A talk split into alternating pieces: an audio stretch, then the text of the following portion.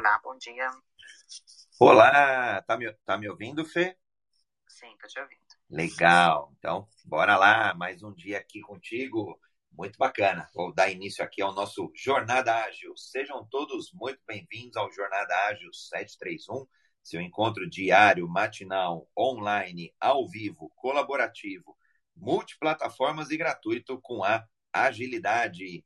E nos domingos temos feito aí uma, uma série, quase, né, quase um Netflix da, da evolução humana, junto aqui com a Fernanda. Vou colocar você como moderadora, Fê. O Rodrigão já está por aqui também.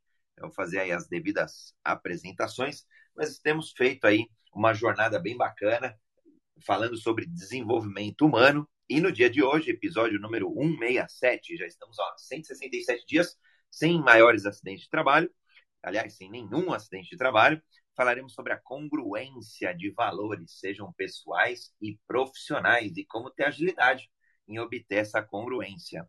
No dia de hoje, estou aqui com a Fernanda Fagundes, que, além de uma grande amiga, é fundadora da Sétimo Sentido Academy. Já vai fazer aqui as apresentações. E eu estou com o Rodrigo, vou colocar o Rodrigo Ferreira também, que é um grande amigo, mentor, criador, fundador do Pensamento Rebelde. Vou colocar você também de moderador, Rodrigão, e vamos juntos. É, Fê, quiser começar com a audiodescrição, eu já faço, Rodrigão também, e a gente vai convidando a galera aqui para o debate. Claro. É, bom dia, bom dia a todos, bom dia, Rodrigo, bom dia, André. É, eu sou uma mulher negra, com os olhos mel, com cabelo é, castanho, com, com luzes. Estou na foto sentada no sofá da minha casa, com um fundo verde, com parede esverdeada, com um sorriso de ponta a ponta e muito feliz. Muito feliz na vida. E eu vou fazendo a minha jornada ágil também da conquista dos meus objetivos pessoais e profissionais. Aí passo a bola para o Rodrigo para fazer a audiodescrição. Bom dia, Rodrigo. Um prazer estar aqui com você. Bom dia, Fê. Bom dia, André. Sempre um prazer aí, uma honra receber o convite atender o convite do André. Bom, eu sou esse cara que tá com a camiseta, a princípio era preta, também marrom, de barba, cabelo preso, segurando um machado. Ferramenta que eu levo aí é, como uma simbologia de tudo que eu faço. Depois eu acho que a gente fala um pouquinho sobre isso aí. Acho que é isso, André. Muito legal, Fê. Quanto tempo, né? Nossa, nem legal. fala, nem fala. Amigos em comuns aqui, viu? É.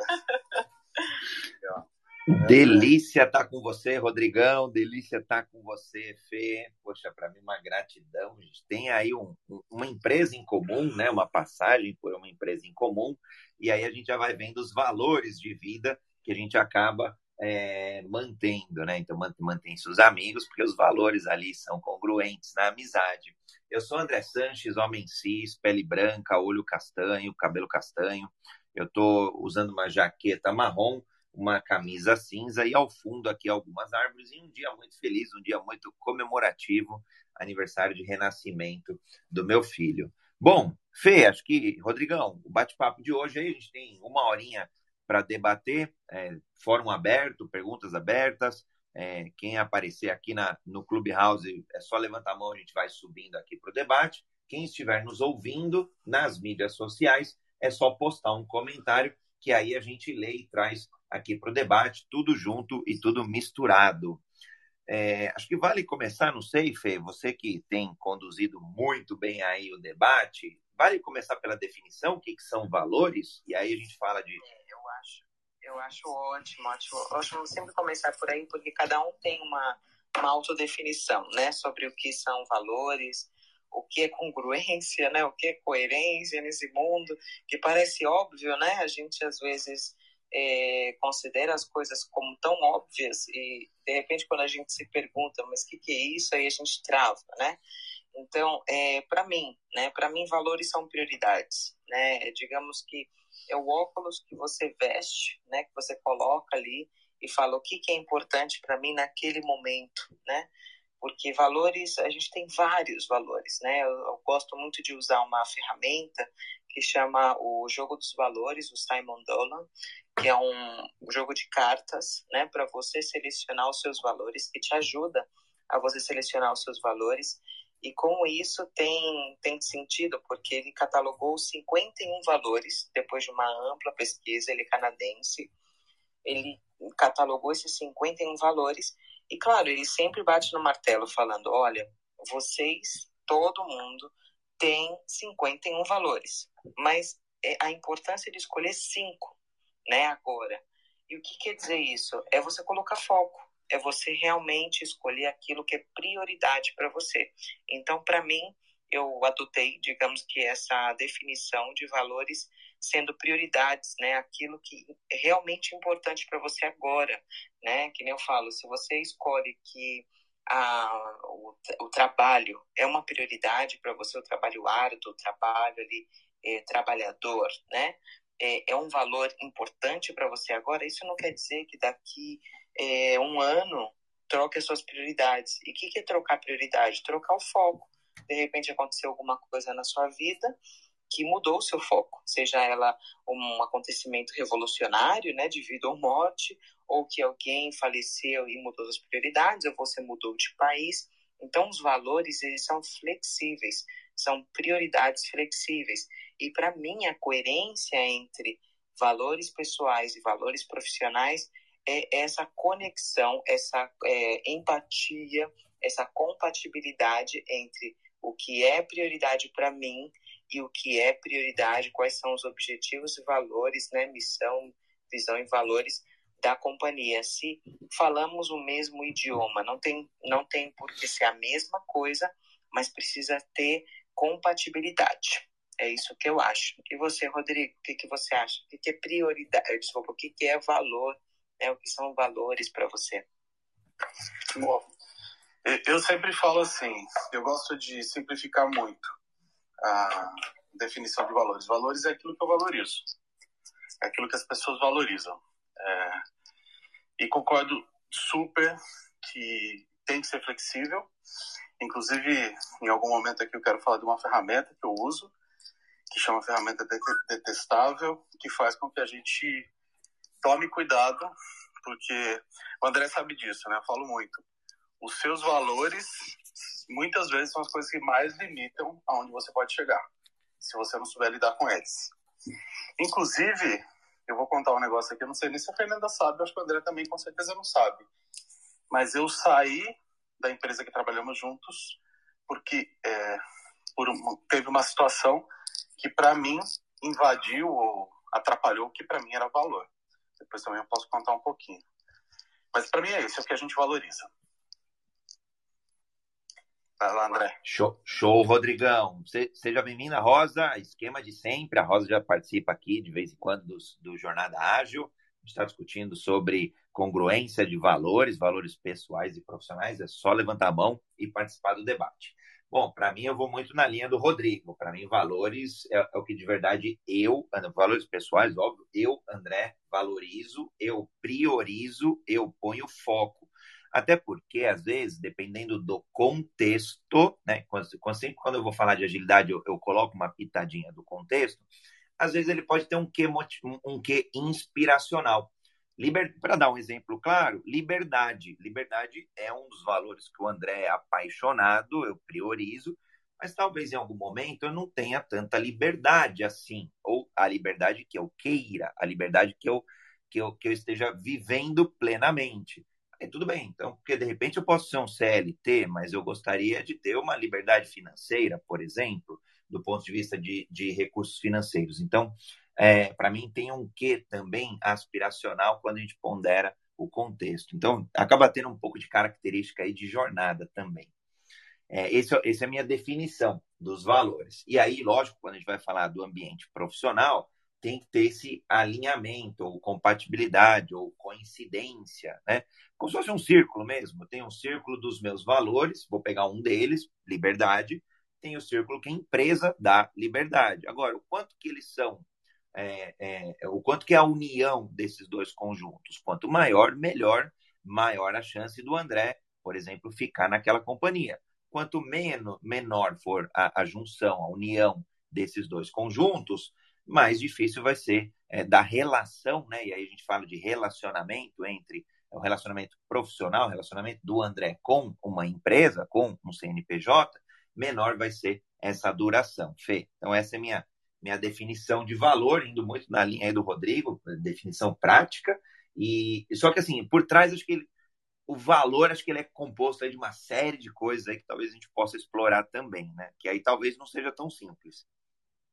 Não, não é tão simples, até porque é, exige que você hum, seja fiel, né? Eu gosto muito de falar sobre a, a fidelidade, né, dos seus valores. Depois que você descobre aquilo que, que é importante para você, é, o que você valoriza na vida, o outro passo, digamos que é ok, eu sei sobre isso e o que eu quero fazer com isso. Eu vou deixar que a empresa, que é, outras, outras fontes externas passe por, por cima desses valores, até que ponto estou disposta a, a, pegar esses valores e falar, não, eu vou ser fiel a eles, né? Porque é isso que importa para mim, é isso que eu valorizo, né? É isso que dá sentido para mim.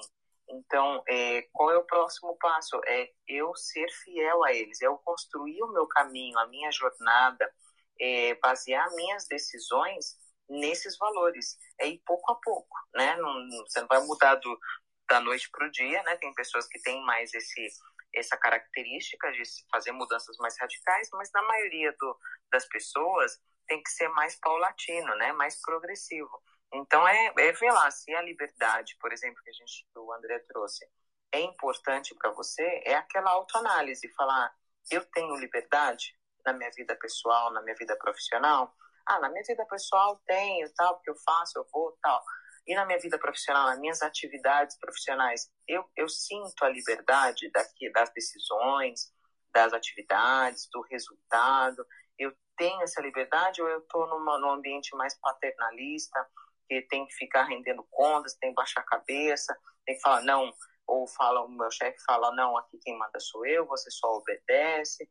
Então, é, é, um, é uma parte crítica eu considero uma parte importante e crítica ao mesmo tempo, porque muitas vezes a pessoa faz esse exercício de o que é prioridade para mim, mas não tem é, essa talvez até coragem, muitas vezes, de ser fiel ao que realmente importa para ela. Eu tenho um caso que aconteceu comigo, né? Porque como eu conheci tudo isso, né? Eu estava lá na Espanha, estava trabalhando numa empresa multinacional de recursos humanos e, e para mim, a questão dos recursos humanos sempre foi importante, sempre foi muito central. Né? Eu venho da, da escola tradicional de recursos humanos, desde aqui do Brasil, fui lá para a Europa por isso também, né? continuando toda a minha jornada de aprendizado.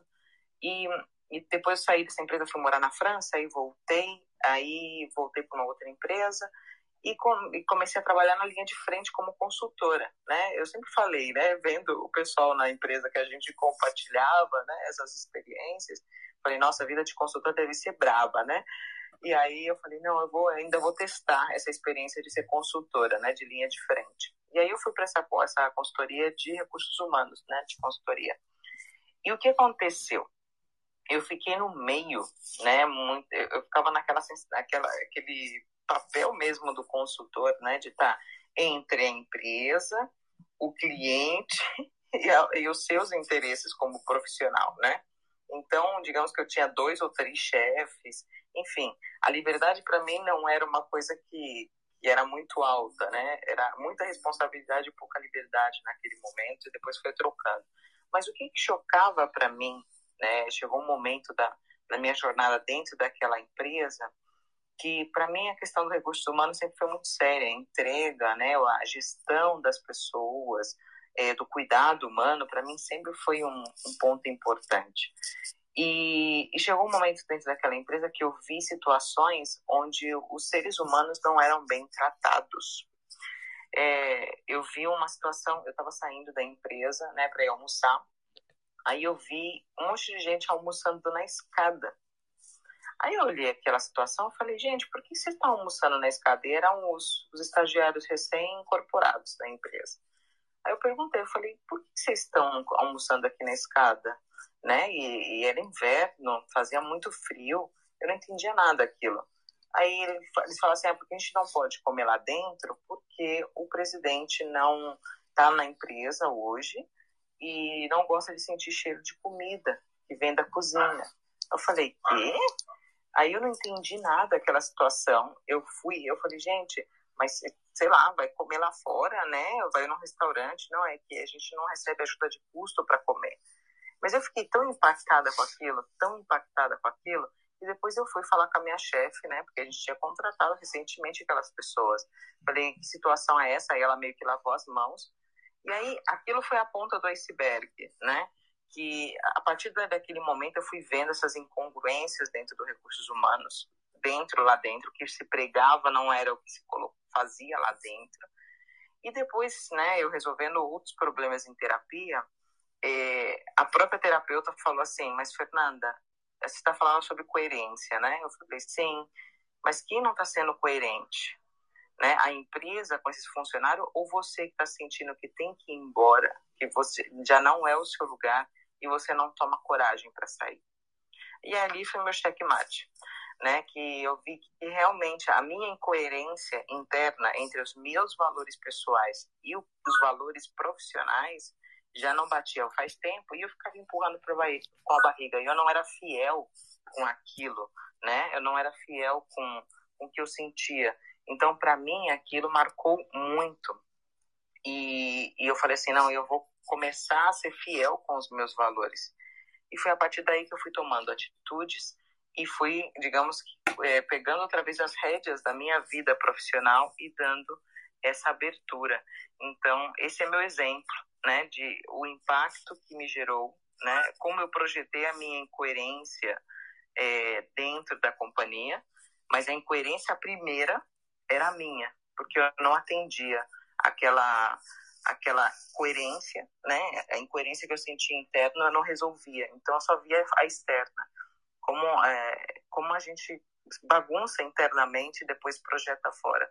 E agora eu quero saber aquele exemplo do Rodrigo, que eu estou aqui curiosa da empresa em comum sobre a questão dos valores, mas a importância de, de ser fiel a isso. Então, é, o que aconteceu? A gente estava num projeto e entrou um executivo novo na empresa que a gente trabalhava, e esse executivo pediu para a gente mudar, é, flexibilizar um pouco o resultado do projeto que a gente estava fazendo, para defender alguns interesses. O que aconteceu é que todo time, e se você, você vai lembrar, todo time que estava naquele projeto decidiu sair da empresa. A gente, inclusive, eu inclusive falei com sócios, falei o que estava acontecendo, ninguém fez nada, não acreditavam que a gente ia sair, e realmente todo mundo saiu. Foi, foi, foi muito chato.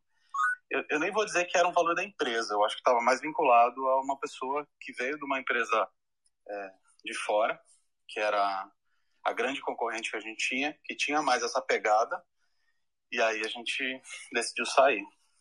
Eu não sei se você lembra ou se você ficou sabendo disso, fez sim, naquela. Sim, sim, mais ou menos é. sim, sobre. Mas é para você ver como impacta, né? Quando a pessoa ela não ela não resolve, né? Que nem eu falo, não limpa esse lixinho interno, como ela manda para dentro do projeto, é, dentro da empresa, né? O que ela imprime praticamente a incongruência dela, né, de valores e, e, fala não tem que todo mundo seguir a minha linha aqui e poxa a gente está num time, né, a gente está numa empresa, numa coisa maior, mas é, é, e a pessoa às vezes, Rodrigo, não sei se você já pegou essas situações, muitas vezes a pessoa é até inconsciente isso, né? Por mais que ela fala, ela quer ser inconsciente, ela decide ser inconsciente, né? Total. Dessa, situação, dessa situação. E é triste, porque maltrata, né, psicologicamente e muitas vezes até é, fisicamente, porque a pessoa sente isso fisicamente é, no trabalho. E é muito triste isso.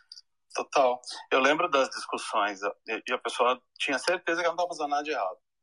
E aí, e aí eu acho que é o ponto. É, Para os valores dela, ela não estava fazendo nada de errado.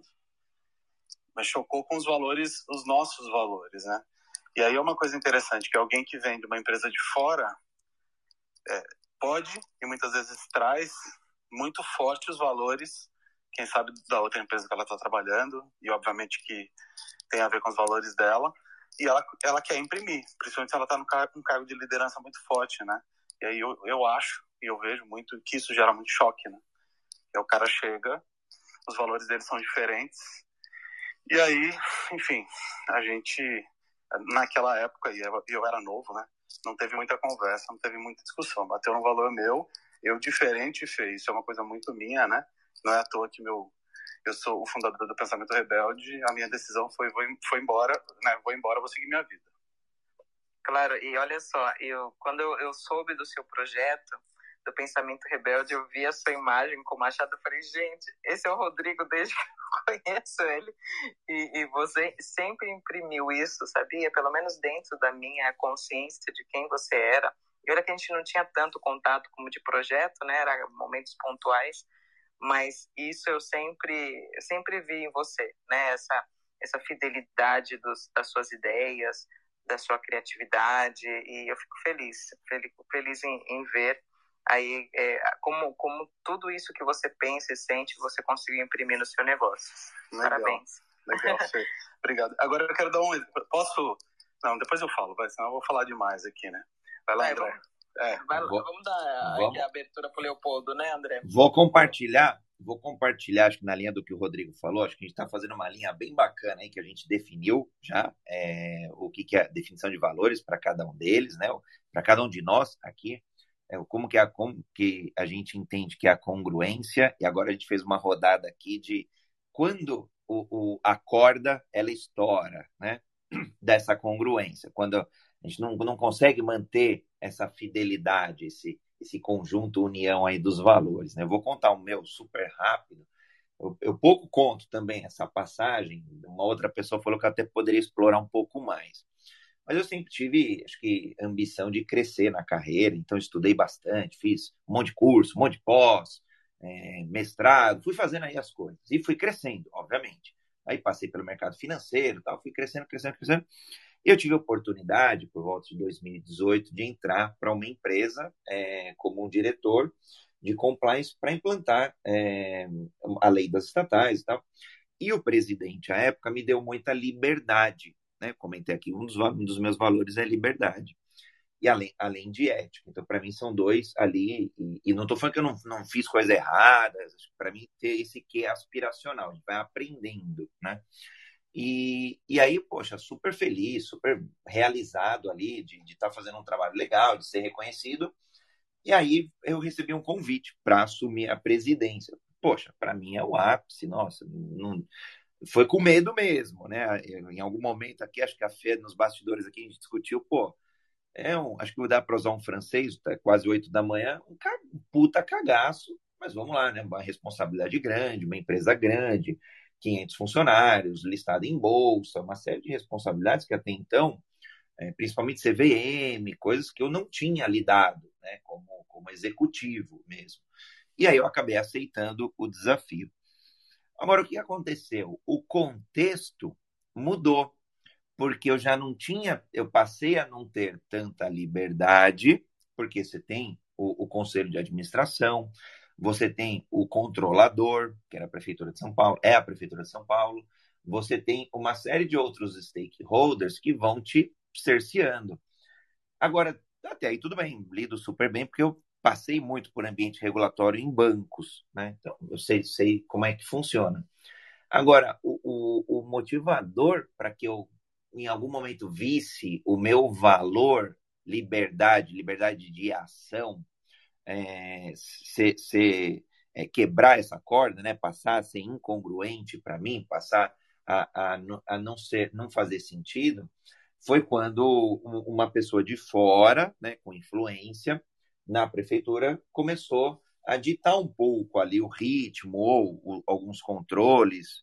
É, e aí eu falei, poxa, não tá tão legal, né? A gente se aceita uma coisa, depois se aceita outra, e aí eu brinco, né? Quando eu falo de agilidade, a gente tem que fazer as retrospectivas. Eu olhava para trás e falava, bom, tá bom, mas tá começando a me fazer mal, já não tá legal. Para o André já não, não, não tá é, gostoso, já não estou com tesão de ficar engolindo com alguma frequência, né? Engolir os sapos aí para a gente ir tocando a vida. E aí, em algum momento, eu falei, poxa, não, não faz sentido, tá incongruente. Aí tomei uma decisão não fácil, mas acho que tem, a gente tem que tomar essas decisões, tem que sair de cima do muro, né? Embora ficar em cima do muro também seja tomar uma decisão, é, no momento ali eu preferi é, pedir um, um, eu renunciar ao posto ali de executivo e seguir carreira solo, empreendendo, sendo aí é, fundador da Lotus, sendo hoje CEO da Lotus, com muito mais liberdade, né? é, com, muito mais, é, com muito mais congruência dos meus valores pessoais e, em particular, esse da liberdade. Então, esse é um pouquinho da história aí, bem parecido um pouco no final, né, na linha aí de raciocínio da Fê, do Rodrigão. E agora abrindo aqui para o Leopoldo. Leopoldo, seja muito bem-vindo ao Jornada Ágil. Também tem, é, já é um assíduo frequentador e tem contribuído muito ao longo dos dias. Gratidão ter você aqui nesse domingão. Pode abrir aí para o debate, o quanto que você já ouviu, quiser trazer um ponto de vista adicional, fique super à vontade, que essa é uma sala segura e respeitosa de todos os pontos de vista.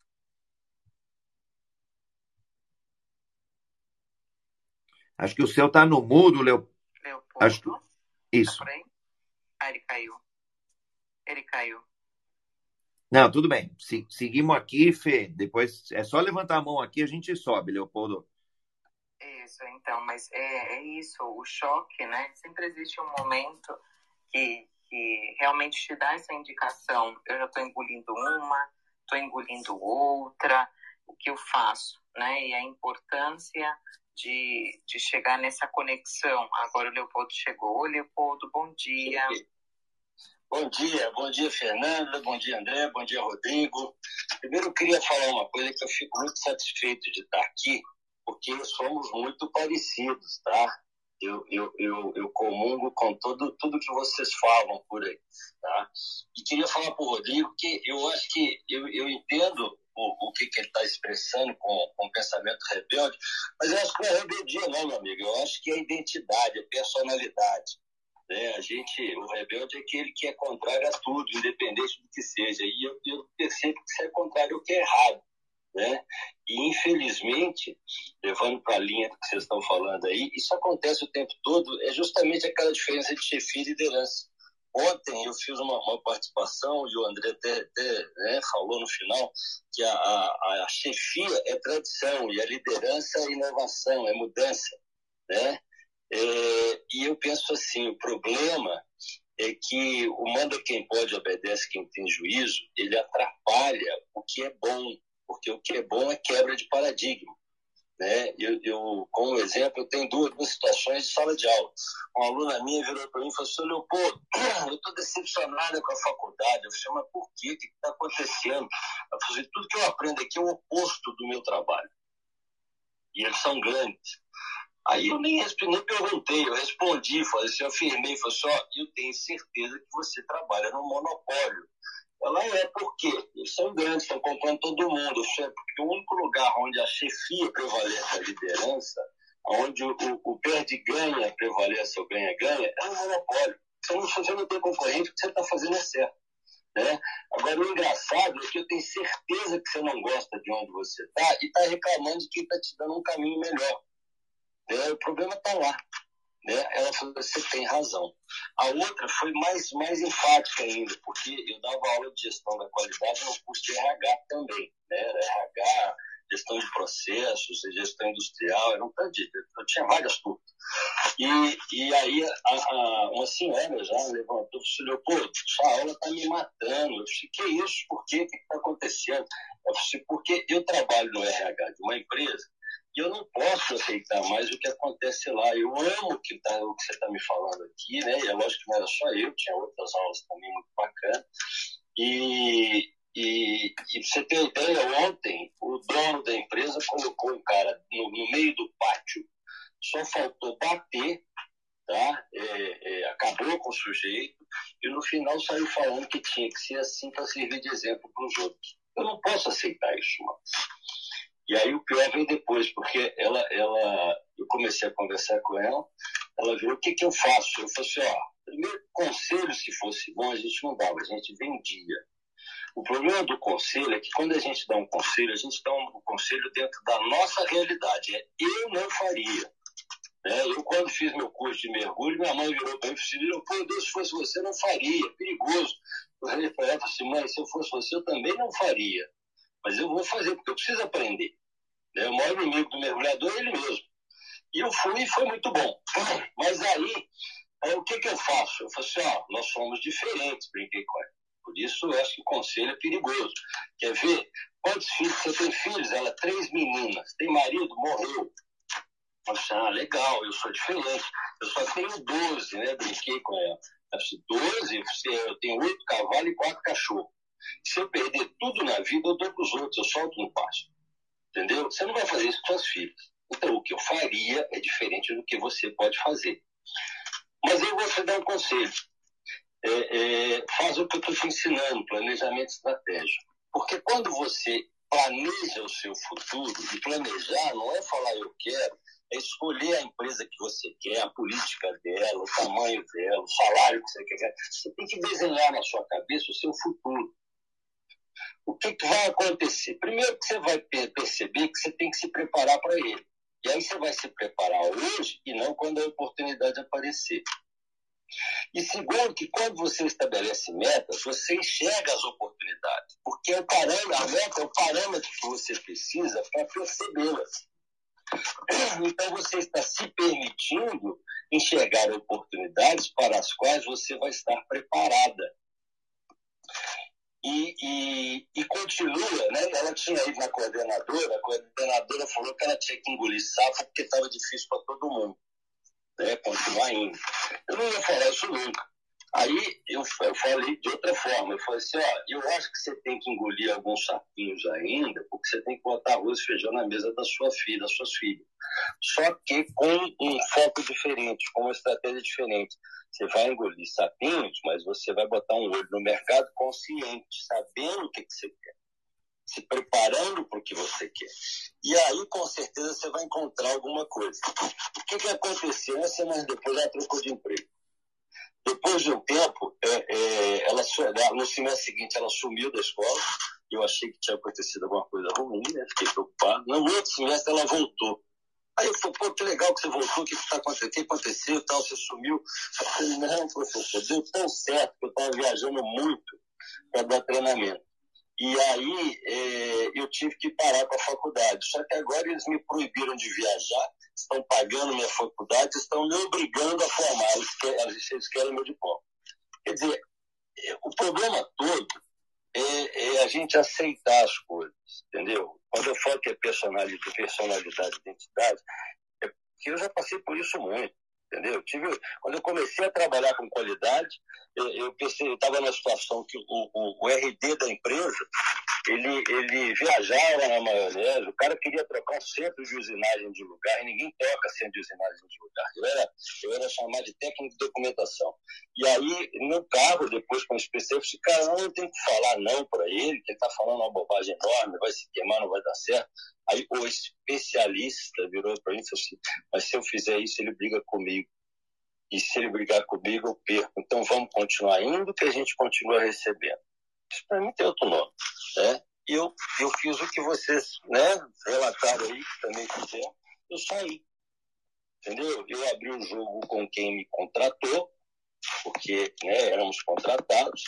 A situação ficou feia o cara, quando me peitou, eu falei, não, meu amigo, você não vai me peitar não, só estou indo embora. Eu não participo dessas coisas. Desculpa, mas eu não estou. Esse negócio do vamos continuar e continuar recebendo, para mim não serve.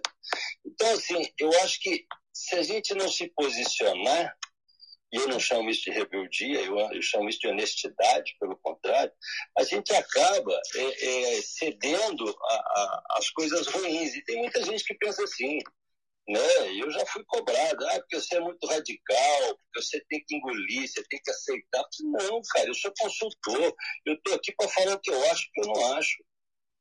Eu estava numa outra empresa que o diretor, ele simplesmente criou um sistema, gastou muito dinheiro, que tinha 94 mil indicadores. Vocês já viram isso?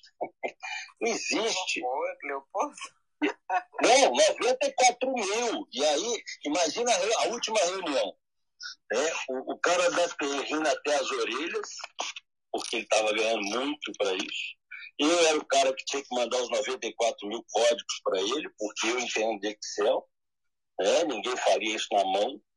E aí, o cara, na reunião, eu não, eu não ia bater de frente com o diretor, né? A gente tem que saber fazer as coisas.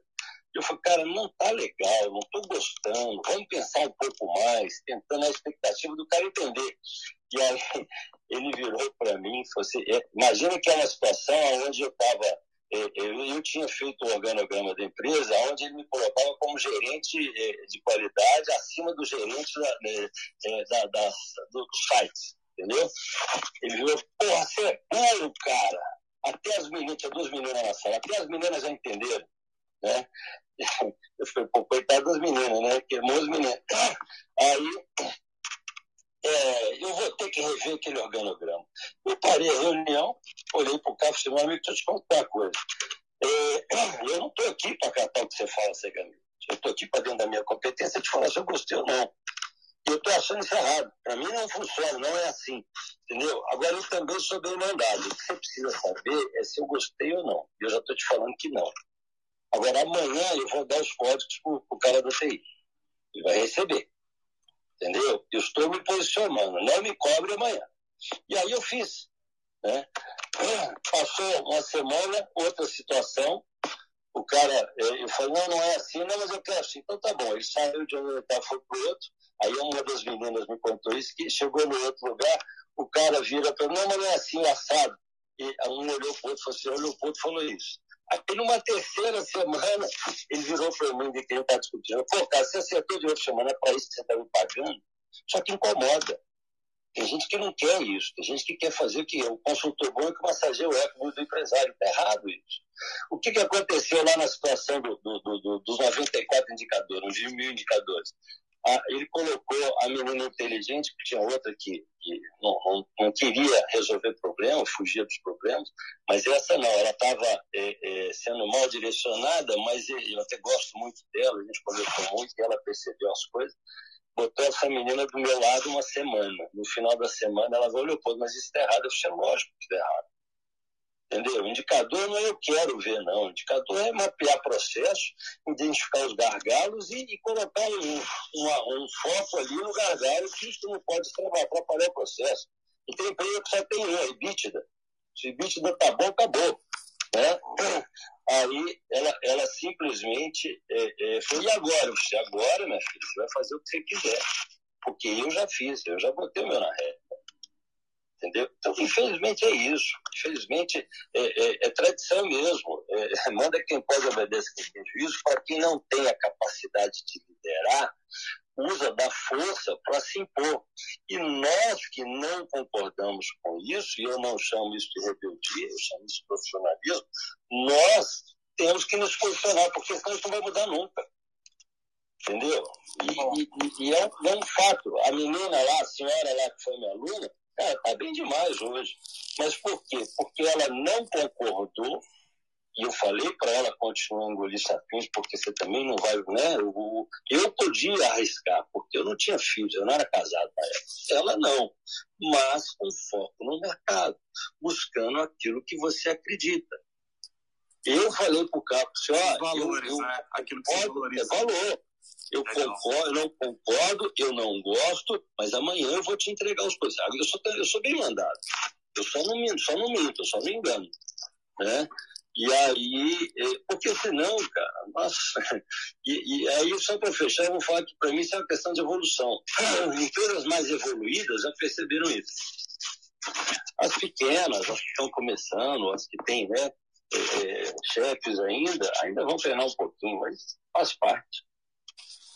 Obrigado. Boa. Ô, Leopoldo, eu só vou permitir aqui discordar um pouco. O hum. rebelde não é o rebelde sem causa, né? É, é interessante, é, é, é interessante, né? Eu que, como eu carrego esse título como pensador rebelde, a primeira coisa é pensador rebelde. É rebeldia contra pensamento. Mas é, é engraçado como a palavra rebelde vem com essa história de rebelde sem causa, sem causa. O rebelde não é o rebelde sem causa. Esse é outro cara. O rebelde é aquele que, de alguma maneira, não se conforma, não aceita, por isso até que tem a ver com o que a gente está falando de valores. Mas não, não é que rebeldia, assim, é o cara... Tem um cara, não sei se você conhece o Bert Hellinger. A Fê com certeza conhece, né, Fê? Conheço, conheço. Sim, sim.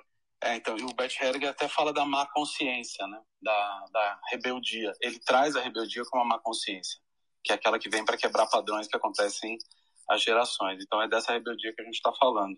É rebeldia que traz a evolução, mas não é rebeldia contra qualquer coisa não, tá? Eu, eu, obrigado por ter falado, Algumas pessoas fazem essa relação, mas não é isso. E no meu caso é rebeldia contra pensamento, rebeldia contra os padrões que fazem com que a gente não chegue. Mas não quero que isso vire uma discussão, porque não é assunto da sala. É, só, que, só quis fazer. Só um minuto, Leopoldo. Só quis fazer esse recorte, né? Porque você falou, mas eu acho que o objetivo aqui, a gente está falando de valores, enfim, então.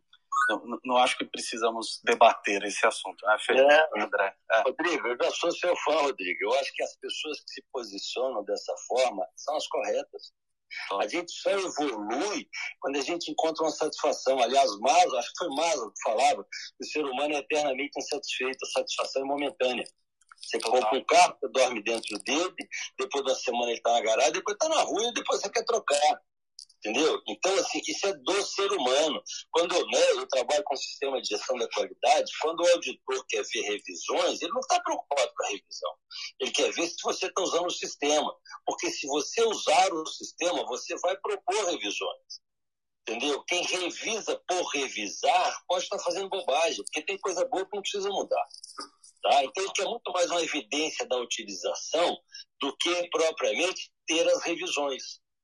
E essa evidência vem quando você revisa porque não está gostando. Então, esse rebelde que você está se posicionando aí, e que eu sou muito ele também, cara, eu, ele tem... eu já percebi isso, tá? Do primeiro segundo. É perfeito.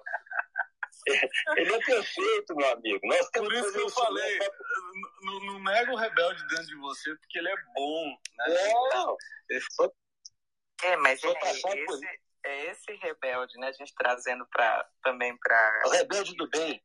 Exatamente, é essa pessoa que acordou, né? Essa pessoa que está olhando internamente, é pelo menos para mim, né? A pessoa que olha internamente e fala, sim, eu tenho esses valores, eu tenho essas prioridades, essas importâncias e eu não vejo isso impresso, eu não vejo isso na minha vida.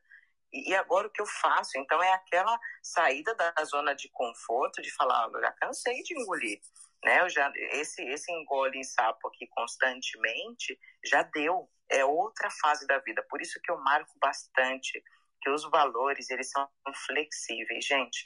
Vocês não precisam seguir a mesma linha que, por exemplo, que faz um ano, faz seis meses as prioridades, as importâncias, o que você valoriza, é, vai mudando. Tem valores nucleares, né, dentro do meu ponto de vista, que, que cresce com você, que é a base da sua educação, que, que, formou você como, forjou você como pessoa, mas tem outros valores que eles são totalmente flexíveis. Hoje, para você, é, por exemplo, antes de casar, ter filhos, você tinha uma prioridade, uma importância, você valorizava, né, a saída de bares, de estar na discoteca, de fazer muitos amigos, melhor quantidade que qualidade, mas você vai evoluindo na vida, né, vai tendo outras eh, importâncias, outros acontecimentos que vão lapidando, né, as suas importâncias e vão dando indicações para você que está mudando as coisas, porque a mudança é inerente ao ser humano, né? A gente tem que ter esse jogo de cintura e flexibilidade para encaixar essas novas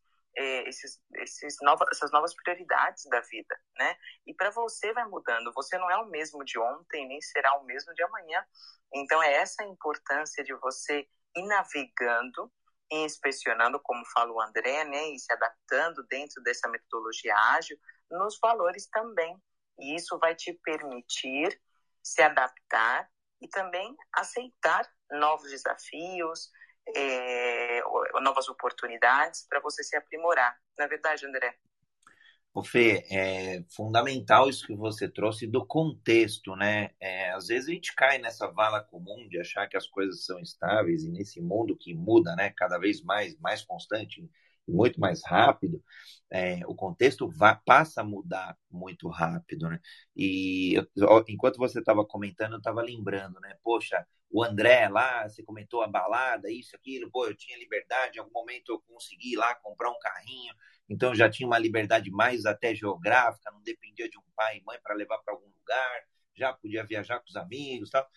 E aí, em algum momento, essa liberdade para o André é, passa a ser liberdade é, hoje, né, falando né, nesse mundo mais até pós-pandemia, uma liberdade geográfica de atuação. Né? Posso estar aqui em São Paulo, posso estar no Nordeste, posso estar em Cancún trabalhando, que para mim é, isso me faz muito bem, eu valorizo isso, isso passou até a ser aspiracional. Por isso que eu falo que às vezes valores têm um quê desse aspiracional, porque até outro dia não tinha tanto assim é, trabalho remoto, anywhere office, esses conceitos que hoje fazem bem, fazem bem, né, de uma forma geral para o ser humano, pra, nem, nem, nem sempre para todos, mas para mim faz bem. Claro, com equilíbrio, né? Eu gosto aí de, de estar com pessoas, olho no olho, abraço, beijo, abraço, é, aperto de mão, enfim.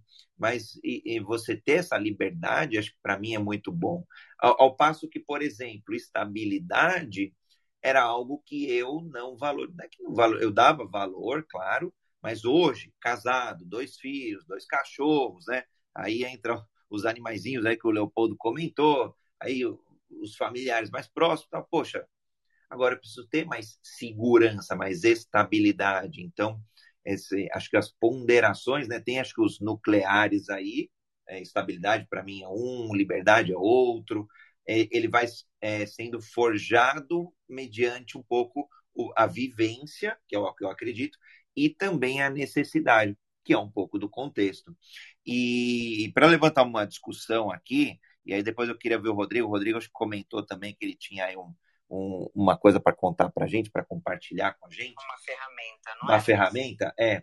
Eu vejo que muitas vezes é, começa pelo problema de comunicação mesmo. É, as, as pessoas não se comunicam, não se posicionam, e aí começa a gerar ruído, e esse ruído em algum momento é, vira uma emoção negativa, você engole, depois vira um, um, um problema, e, e, chega uma hora que transborda o baldinho. Né? Aí chega é, e é legal quando a gente tem essa autoconsciência, né, e começa a ter essa rebeldia a favor próprio, para poder sair de, de, desse, de, desse contexto que está te fazendo mal. Né? Então, acho que para mim aí é, comunicação acaba é, sendo boa parte aí do, dos problemas entre essas relações, né? entre o que um chefe quer, um líder quer, e o, e o que o liderado está é, sendo solicitado. E aí, óbvio, passa por agenda é, de conflito, agenda pessoal. É, no caso que o Rodrigo trouxe aqui, poxa, super bacana. De repente o cara até era bem intencionado, mas ele estava tão forjado, tão forjado com o mindset da outra companhia, que no piloto automático vamos seguir e vamos embora. Né? É, faltou ali melhor tato, melhor comunicação para lidar é, com, com, o com o novo contexto. Mudou o contexto e ele não mudou a forma dele. Né? Então, passando a bola aqui para o Rodrigão. Valeu, André. Cara, só uma coisa que eu queria, que, que eu acho que vale a pena a gente pensar é, é, na linha do que eu falei, que os nossos valores muitas vezes é aquilo que limita muito a gente chegar onde a gente quer. Uma coisa que eu vejo é a gente usa os valores como desculpa às vezes na vida. Então, a Fê, a Fê falou de autoconhecimento, de terapia, né? Quando eu olho na minha história, eu vi que eu tomei decisões, profissionalmente falando, por questões inconscientes, às vezes para cumprir padrões familiares, e usei valores como desculpa para aquelas decisões. É uma maneira fácil, pelo menos para mim foi, de fugir do que estava acontecendo. Agora, é, o meu posicionamento, né, que eu venho estudando há bastante tempo, é criatividade, é inovação. E aí é onde, se a gente não tomar cuidado, a gente deixa de ver um mundo de possibilidades porque está perto de algo que eu valorizo. É, deixa eu tentar explicar. Uma vez um cara estava num curso meu e aí ele falou essa ferramenta que eu falei que é a ferramenta detestável. Né? Ele falou, olha, é, eu estou numa situação complicada. Eu estou numa licitação e, eu tenho uma pessoa que trabalha lá, então essa pessoa me deu algumas informações e ela falou que eu estou em pé de igualdade de preço, de qualidade também. Se eu pagar uma propina, eu consigo é, eu consigo entrar. E aí a gente, o que que ele falou? Ele falou, eu vou jogar fora, eu vou sair fora, eu vou sair da licitação. Aí ele falou, eu não, não vou entrar porque se eu entrar tá rompendo um valor meu. O que que o que que eu, a ferramenta detestável, né? Porque que quando a gente tem um valor forte que está sendo de alguma maneira que eu, que eu vejo que tem um risco ali, a minha atenção vai direta para aquilo. Então, eu tendo a ter um foco muito grande e eu não consigo olhar o que está em volta. Então, quando eu falei para ele uma coisa extremamente simples, que é por que, que você não dá um pouquinho, não dá um passinho de lado, né? olha um pouquinho para o lado no que está acontecendo. A solução dele era fugir. Eu falei, e se em vez de você fugir, eu perguntei para ele, então, se você consegue, conseguiria pagar uma propina, quer dizer que você teria margem para dar desconto, certo? Ele falou, certo. Eu falei, então vamos lá. Por que não, ao invés de você pagar propina, você entra com um preço mais baixo? Se você já sabe o preço que o outro vai entrar e você está entrando, você vai ganhar a licitação. Ele estava tão preso ao valor dele que ele simplesmente não olhou para a solução mais simples e besta que estava na frente. Uma segunda coisa que eu falei para ele, eu falei, por que não então transformar essa solução que era detestável para você em uma solução incrível? Por que, que você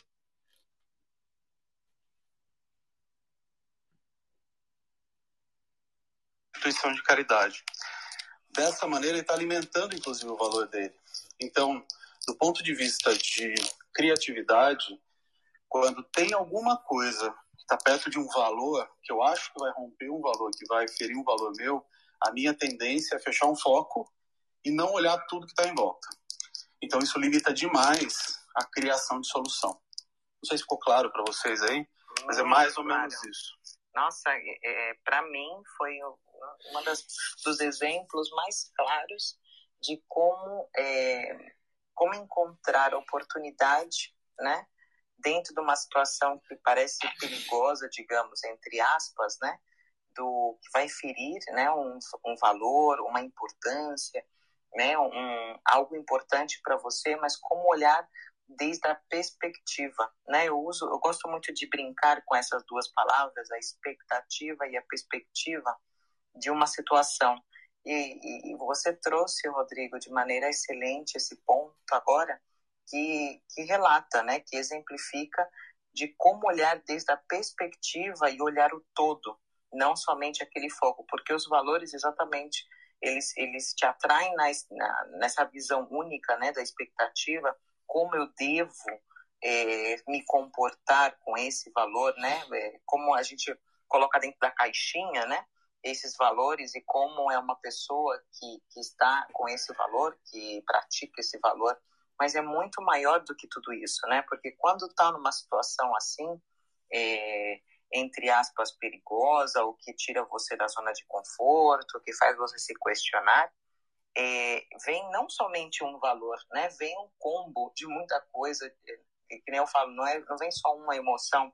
As emoções elas têm as básicas, mas elas, elas se misturam no meio do caminho, né? E, e vão te dando informações. E como foi importante esse, esse ponto que você trouxe de olhar desde a perspectiva, olhar desde a distância, para ver se dentro disso que parece que vai ferir, eu posso é, criar uma oportunidade e atender até outros valores, né? Potencializar outros valores para me ajudar. Excelente. Total. E Fê, uma dica então para quem está assistindo aqui, para todos nós, né? O, qual é a melhor maneira de fazer isso?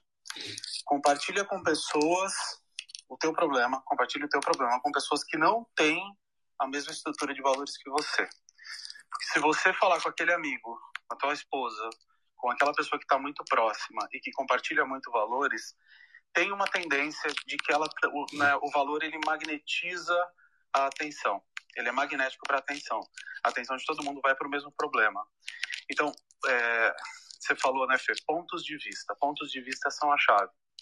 A gente consegue olhar de outros lados, de, outros, de outras distâncias, de outras perspectivas. Então, quando a gente tem uma questão que está batendo num valor, a minha dica é não toma uma decisão sozinho. Compartilha o teu problema com pessoas que não, que não têm a mesma estrutura de valores que você, que vão te ajudar a olhar com outros pontos de vista do mesmo problema. Rodrigão, é por isso que eu sou seu fã, meu querido. Porra, cara, você traz cada insight aqui, é, duca, vai, para usar. Não sei se, estão, se tem família aqui ouvindo, mas enfim. É, cara, e, e, acho que não é, não é, nem só de valores, né? É para os problemas de, de uma forma geral que aparecem, eles acabam ganhando foco, e aí ganhando a atenção, e aí é onde a gente acaba ficando literalmente cego, blindado, é, não consegue enxergar um palmo do lado. E acho que, para mim, fundamental o que você trouxe, né, no mundo que a gente fala aí de diversidade, é, equipes aí que a gente busca, né? Equipes ágeis são equipes multidisciplinares. A gente está indo atrás dessa multidisciplinaridade de, de pensamento, de, de valor, quando eu vou buscar o divergente, para justamente contrapor. Para mim, você trouxe muito claro: assim, se eu for buscar um cara que comungue literalmente dos mesmos valores, eu, eu só vou tomar um sim para tomar aquela decisão. Mas, na verdade, quando eu estou querendo aí buscar essa criatividade, né, através dessa ferramenta que você trouxe, eu estou buscando um, um sim, não para a decisão que eu talvez é, mentalmente já, ou emocionalmente já tenha tomado, mas sim um, um, sim de uma outra solução que eu não esteja vendo, ou porque eu emocionalmente esteja envolvido, é, que é para mim ficou muito claro aí o caso da licitação, esse cara deve ter um valor ética muito grande, tá? E, e não consegue enxergar. Por quê? Porque quando vem um, um, algo violando esse valor, ganha todo o foco, 100% do foco, e você fica blindado para enxergar o milímetro de, do, depois do nariz. Então, fantástico, Rodrigão, fantástico. Total. André, eu tive um insight que eu queria compartilhar, queria muito a opinião da, da Fernanda, enquanto eu estava falando, é, porque nessa situação que acontece é um sistema de sobrevivência, né? É cérebro límbico fala assim, ó, é, de alguma maneira eu tenho uma ameaça, quando tem ameaça eu me fecho e eu preciso me proteger. Existe, Fê, alguma relação entre valores e, essa, e, toda essa estrutura de cérebro límbico de proteção, de sobrevivência? Não sei se você já estudou isso, eu nunca li nada sobre, mas me agora. Sim, sim, não. Por quê? Porque é, a sua interpretação, né, mais do que o valor em si, é a interpretação que você dá para determinados valores. Se para você, por exemplo, é essa essa ruptura, né, da ética é um traz porque traz emoções, né? A gente não consegue separar valores de emoção, né? Porque traz a interpretação se refere a uma situação que dessa situação você viveu, né, algumas emoções. Isso marcou, né? Isso forjou seus valores e não tanto valor como palavra, e sim como significado, porque para mim ética pode ser uma coisa, para você outra. Então, é a interpretação que a gente tem dos valores. Então, como isso está baseado em uma experiência, né, que a gente teve na vida, com emoções específicas, com pessoas específicas, é, naturalmente, se a emoção que você sente, por exemplo, é o medo, né, o medo de você romper, porque isso vai dar o input para você de uma pessoa é, má, de uma pessoa sem caráter, de uma pessoa, enfim, o auto-julgamento aí muito forte, né, o chicotinho nas costas, como eu digo, é, faz você se proteger e ativa automaticamente o sistema límbico, porque o sistema límbico é das, das emoções. E se você ativa automaticamente a amígdala, que é, é o centro nuclear do, que nós, como falo, os cérebros reptilianos, né, das emoções mais primitivas que temos, né, de matar ou correr, aí que o foco vai de uma maneira que você não vê nada. E você, como eu, como eu falei no domingo passado, acontece uma coisa muito comum, que é o sequestro das emoções. Você está sequestrado por essas emoções, por esses valores que se traduzem, né?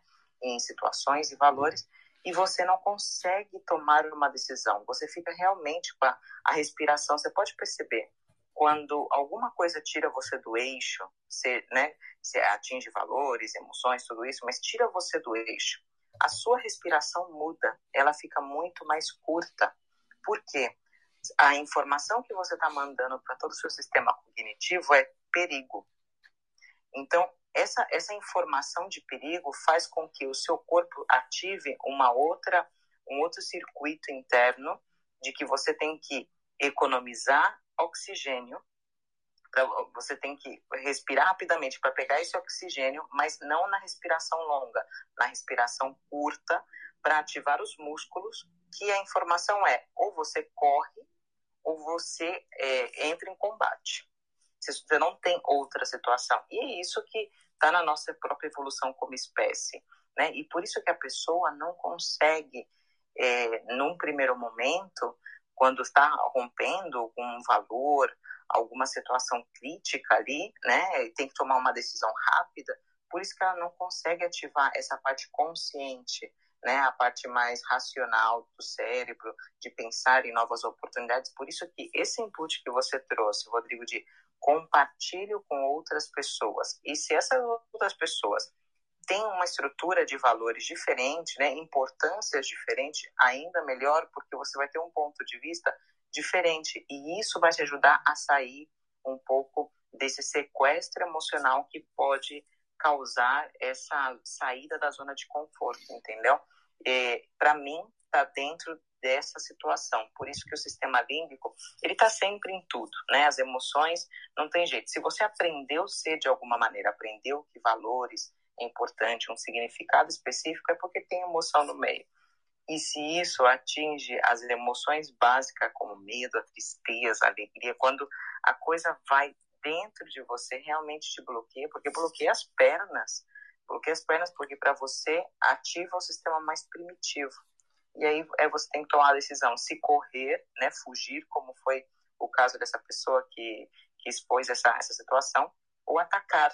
Você não vê outra situação. E, e dá um, né, a oportunidade de ver outros pontos de vista.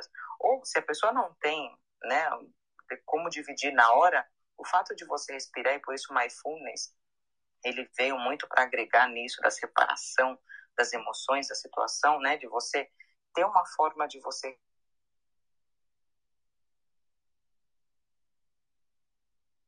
automaticamente sair desse sequestro emocional. Isso ajuda muito a você ver com perspectiva as situações, atender mais realmente o que é importante para você e ainda por cima ter mais criatividade. É uma maravilha. Te respondi, Rodrigo. Total, né? Quando, quando você falou emoção é que veio o insight para mim. Você falou emoção, eu falei, puta, lógico. E eu não tinha parado para refletir, né, ainda sobre. Genial, e valeu pela aula, Fê. Acho que esse, achar a palavra-chave aí, Rodrigão, é a emoção. Acho que o link aí entre o, o, o límbico que a gente pensa, né, no mais primitivo aí, no, no, no nos três cérebros e, o, e a, os valores sejam. Aliás, a gente pensa muito no negativo, né, mas tem o, o positivo aí também, né, a congruência dos valores. Acho que a chave para mim está na emoção e no, no significado dessa emoção. É total, a gente Oi. fala, eu tô com medo de que isso rompa um valor meu, né? Pelo menos assim me veio. Então acho que faz muito sentido o que a Fê falou, né? Posso contribuir um pouquinho? Por favor, Leopoldo, manda lá. É o seguinte, primeiro que eu, eu acredito muito né, que grandes equipes não nascem prontas, elas são construídas. Tá? Lá na gestão a gente aprende o seguinte, que valores servem para nortear nossas decisões. Então, quando a alta direção define os valores da empresa, ela está querendo provocar uma unicidade, fortalecer a equipe dela.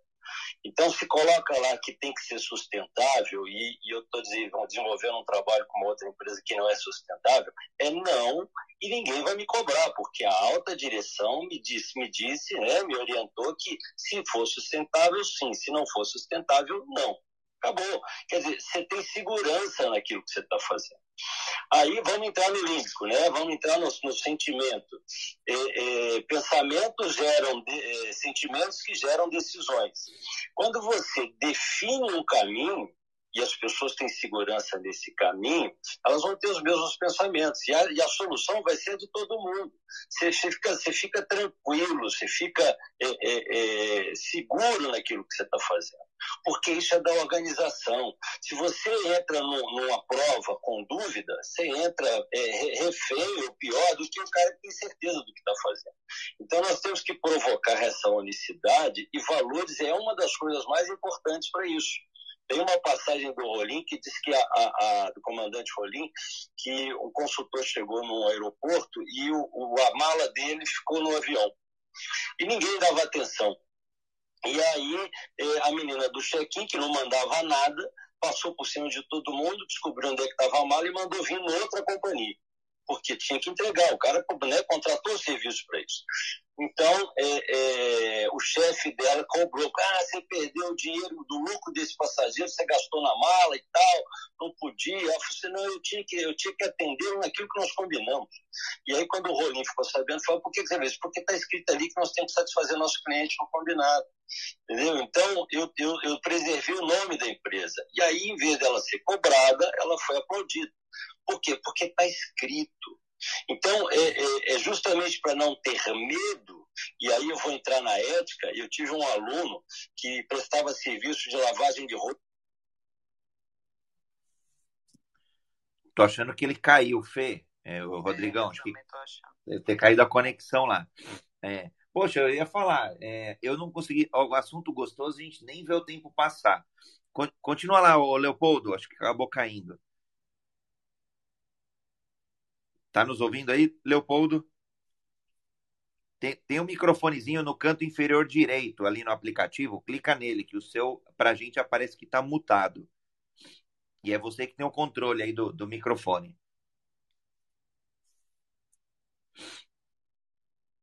Ele não consegue desmutar. É, talvez pode ser algum, algum problema lá no aplicativo. Bom, seguimos aqui. Em geral, a gente faz um reset da sala, não deu é, é, na metade do, do, do, caminho, passamos batido.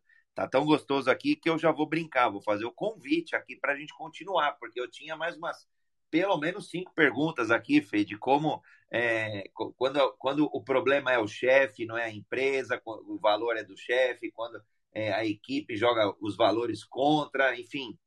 Não sei se você aí tiver é, como é que está de disponibilidade, mas podemos pensar aí de dar continuidade nesse assunto no domingo que vem. O que, que você acha? Sim, sim, por favor. Já sabe que aqui é cadeira cativa no domingo. Cadeira cativa. Rodrigão, não sei como é que você está também, mas, cara, esse assunto aqui, para mim, tá apaixonante. Eu não seria nem louco de negar, né, André? Eu, com você e com a Fernanda, mas nunca, lógico. Então, ó, acho que já tá, já tá. O Leopoldo também, parceiraço, teve acho que algum problema técnico aqui. Quem quiser contribuir aqui, Rosa, Renato, Vitor, Juliano, Bruno, Gabriel, quem estiver acompanhando, já tá marcado então, domingo que vem, não sei nem que dia que é, porque aí pula um mês, tem que olhar o calendário aqui. Não dá para fazer continha de padaria.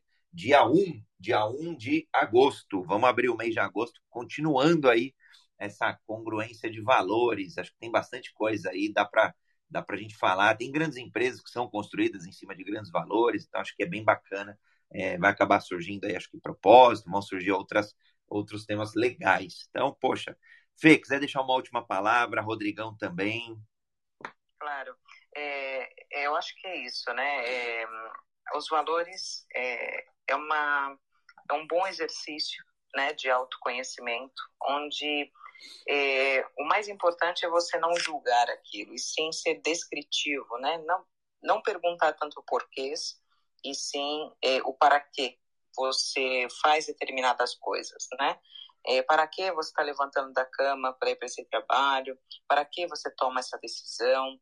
Para que é, isso é importante para você? Então, é pegar o seu caderninho, né, um lápis, uma caneta, escrever isso, não somente pensar, porque o pensamento ele voa, né, e de, de repente passam outras prioridades na sua frente, aí você tira o foco desse exercício, então se permitir, né, investigar ali, fazer uma autoinvestigação do, dos seus paraquês já ajuda, e daí você tira palavrinhas né, chaves, né, que pode ser chamada como valores, e isso vai permitir você é, investigar um pouco mais sobre isso. Faz, acho que uma semana, que lá no meu canal do Sete Sentido Academy, tanto no, no Facebook como no YouTube, eu disponibilizei um material, né, um vídeo sobre a seleção dos valores, né?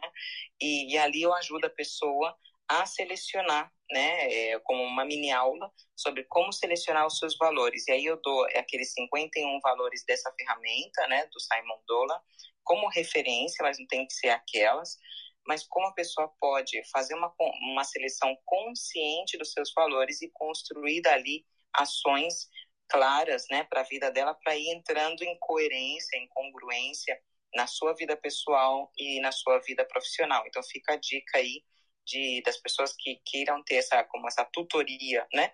Eh, online de, de como fazer essa seleção consciente, está lá no meu canal do YouTube, chamado eh, Selecionando os Valores. E nada, é um vídeo de 20, 23 minutos, uma coisa assim. E é uma oportunidade que aí você tem para fazer esse check-up. E outro detalhe aqui que eu gostaria de deixar é que, como eles são flexíveis, é, seria idôneo, né? Seria interessante você fazer essa inspeção dos seus valores se não tem nenhum acontecimento marcante na sua vida, né, como por exemplo um falecimento, uma mudança de trabalho, assim, muito radical, um empreendimento. Quando, se você saiu da sua zona de conforto, possivelmente seus valores mudaram, né? Esses valores flexíveis, eles mudaram. Então, vale aí a dica também de estar inspecionando a cada um, dois anos esses valores para ver se continuam as mesmas prioridades. E obrigada novamente por estar aqui. O Leopoldo já conseguiu subir. Leopoldo está fazendo o fechamento, mas obrigada, obrigada é, por você estar também. Obrigado, Fernando. Acabou que eu, eu não vi que estava desligado o microfone, mas não tem problema. Nós estamos fechando, então deixa eu fechar também. Eu acho que já existem duas coisas perfeitas: são é Jesus Cristo e evolução. A gente tem que mudar todo dia, porque senão o mundo está mudando e a gente não acompanha. Né? Obrigado, André. Obrigado, Fernanda. Obrigado, Rodrigo. Prazer estar com vocês aí. Então, eu só queria agradecer aí o convite também. Foi uma um bate-papo maravilhoso, vários insights. E é só isso, gente. Foi uma, foi uma delícia, muito aprendizado. E domingo que vem tamo junto. Show de bola, gratidão a toda a audiência que acompanhou aqui no Clubhouse, gratidão Leopoldo, Fernanda, Rodrigo, é, gratidão a Deus por conseguir cumprir aí essa jornada já há vários dias. Para mim é uma honra e aprender para mim todo santo dia. Graças a Deus aparece um insight, um aprendizado, uma oportunidade de aplicar um conceito novo, revisar algum conceito antigo. Então tem sido bem gostoso, bem bacana. Domingo que vem, dia 1 de agosto, então, continuaremos aqui a, a, discussão sobre valores, né? Valores pessoais, profissionais, corporativos e como ter congruência aí, agilidade nessa congruência entre eles. E amanhã teremos também o, o Jornada Ágil, é, de segunda a segunda, 7h31 da manhã, falaremos sobre suporte, como ter agilidade em equipes de suporte. Esse é um bom quebra-cabeça aí que várias empresas que tentam implementar metodologias ágeis enfrentam quando a gente tem aí prestações de serviço como área de suporte. Então, nos vemos amanhã, 7h31, no Jornada Ágil, seu encontro diário e matinal com a agilidade. Beijos, abraços, um maravilhoso domingo a todos. Valeu. Valeu, tchau, tchau. Valeu.